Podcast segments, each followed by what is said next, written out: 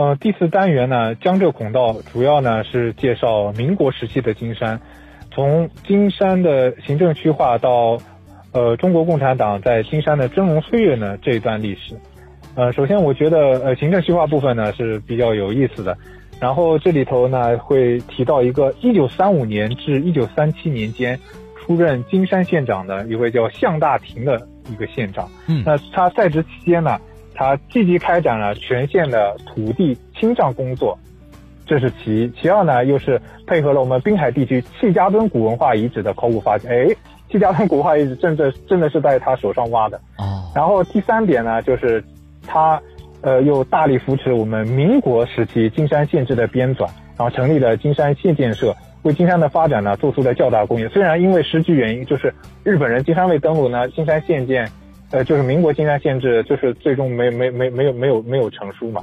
嗯。然后还有一个有意思的地方，就是第四点，就是关于这个向大廷，就是他在职期间呢，曾改朱金镇为金山镇。嗯。啊，这个影响呢，一一一直到现在。那我们知道，呃，那个南部可能还少一些，就北部，尤其是朱金的那个，呃，就是农村地区，还有不少百姓习惯性的只称朱金叫金山。去金山其实指的是去去朱金。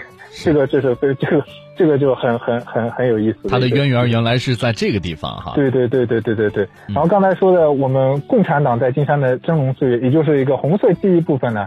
啊，此次展览呢，也以地图的形式，直观的向观众呈现了在这个特殊时期，金山人民呢如何在共产党的领导之下，翻身解放、夺取政权的一个。壮烈场面，当然呢，历史也一再雄辩的证明，没有共产党就没有新中国，只有社会主义才能救中国，只有社会主义才能发展中国。这是一条颠扑不破的革命真理。嗯，是的，陈老师，你看，时间来到近代哈，我们的金山呢也依然承载着祖国发展的历史使命。那作为上海连接浙江的桥头堡呢，我们孕育了红色血脉，抵御侵略者，围剿反动派。可以说，我们金山的百姓啊，今天能够安居乐业、幸福的生活，也离不开先辈们传承下来的这些优秀基因，更离不开我们金山百姓团结一致、砥砺奋进的一个精神状。态，所以说我们也要祝愿自己的家园今后能够发展的越来越好。